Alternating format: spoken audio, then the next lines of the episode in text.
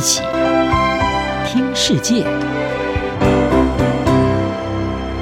欢迎来到一起听世界，请听一下中央广播电台的国际专题报道。今天的国际专题要为您报道的是：伊朗抗议浪潮持续，改革派在何方？席卷伊朗全国的抗议浪潮持续延烧。尽管当局的强力镇压已经造成至少超过三百人死亡，但是民众持续地走上街头抗议诉求，从取消针对女性的严格服装规定，到要求要结束神权统治。怒不可遏的伊朗人渴望政治改变能够到来，而这也引发关注。曾经活跃的改革派，在这一股近年来最大的示威浪潮中，似乎已经销声匿迹。伊朗的库德族年轻女子艾米尼，她被控没有戴好头巾，在首都德黑兰遭到了恶名昭彰的道德警察逮捕。九月十六号，在拘留期间死亡。消息传出之后，点燃了伊朗民众的怒火，大批女性更是无畏惧的走在街头抗争的最前线。专家和内部人士指出，这场危机也暴露出抗议者和改革派的巨大分歧，为曾经充满活力的改革派可以说是敲响了丧钟。路透社报道，伊朗改革派在一九九零年代崛起，成为一股推动更多政治还有社会自由的重要力量。但是，自艾米尼之死引发全国抗议以来，却不见改革派站出来和抗争民众站在同一阵线。设于英国伦敦的伊朗国际电视台，并且报道，在当前的危机当中，伊朗的改革派是处于边缘位置，因为伊朗政府和抗议者都已经不认为改革派现在是一个值得认真看待的政治选项。伊朗改革派向来坚持要寻求逐步的改变这个政教合一的国家，而不是直接诉求推翻政权，这次也不例外。即使各行各业的伊朗人对德黑兰当局发起了自一九七九年伊斯兰革命以来最大胆的挑战之一，而事实上，改革派并不是没有发出声音。面对当前的危机，改革派提出的解决方案包括要举行一场限制伊朗最高领导人权力的公投。不过，这已经遭到抗议人士的藐视，在抗议者的眼中，过去多年来没有办法实现变革的改革派，现在已经是信誉扫地。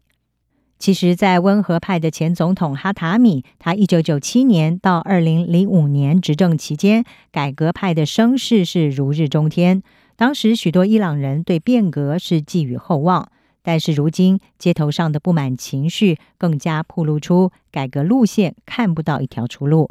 在当时，伊朗最高领袖哈米尼一度允许放宽对社会还有政治自由的限制，但是面对要求改变的巨浪袭来，哈米尼逐渐感受到了威胁，而再次的收紧这些权利。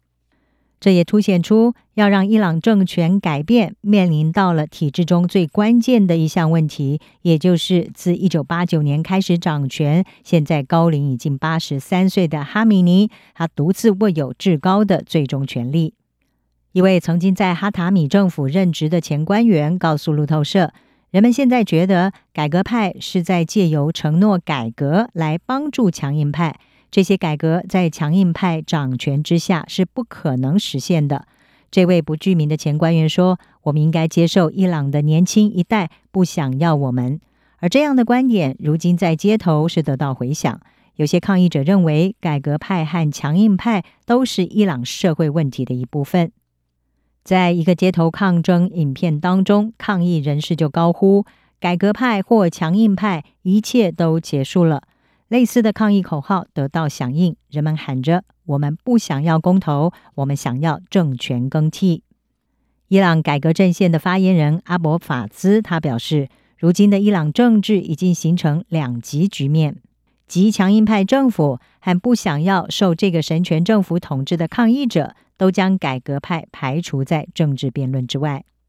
阿博法兹在接受访问的时候坦承，改革派除了坐在围墙边观望，什么都做不了。他并且补充说，在这场两极博弈中的两个主要参与者正在互相斗争，以社会为代价。而在此同时，我们改革派不知道正在发生什么，不知道未来会是什么样子，也不知道目前的情况是否符合国家利益。如今，伊朗已经比以往任何时候都更牢固地掌握在强硬派的手中。最高领袖哈米尼的亲信、极端保守的莱西，在去年一场受到当局严格控制的选举中当选了总统，而艾米尼之死引发的抗议活动已经迅速演变成为对这个威权政府的反抗。德黑兰当局将遍地开花的抗议浪潮是定位为是外国敌人，尤其是死对头美国所煽动的骚乱。根据人权组织的统计，当局镇压已经造成至少有三百二十人死亡，其中包括了五十一名儿童，并且有成千上万的人被捕。华府智库中东研究所的资深研究员瓦坦卡他说：“改革派已经失去民心。”他表示，自从抗议潮爆发以来，改革派甚至没有说要和人民以及青年站在一起。他表示，改革派没有做到。他们未能和哈米尼抗衡。事实上，改革运动已经死去，他已经死去一段时间了。以上专题由央广编译，张雅涵撰稿，还请播报。谢谢您的收听。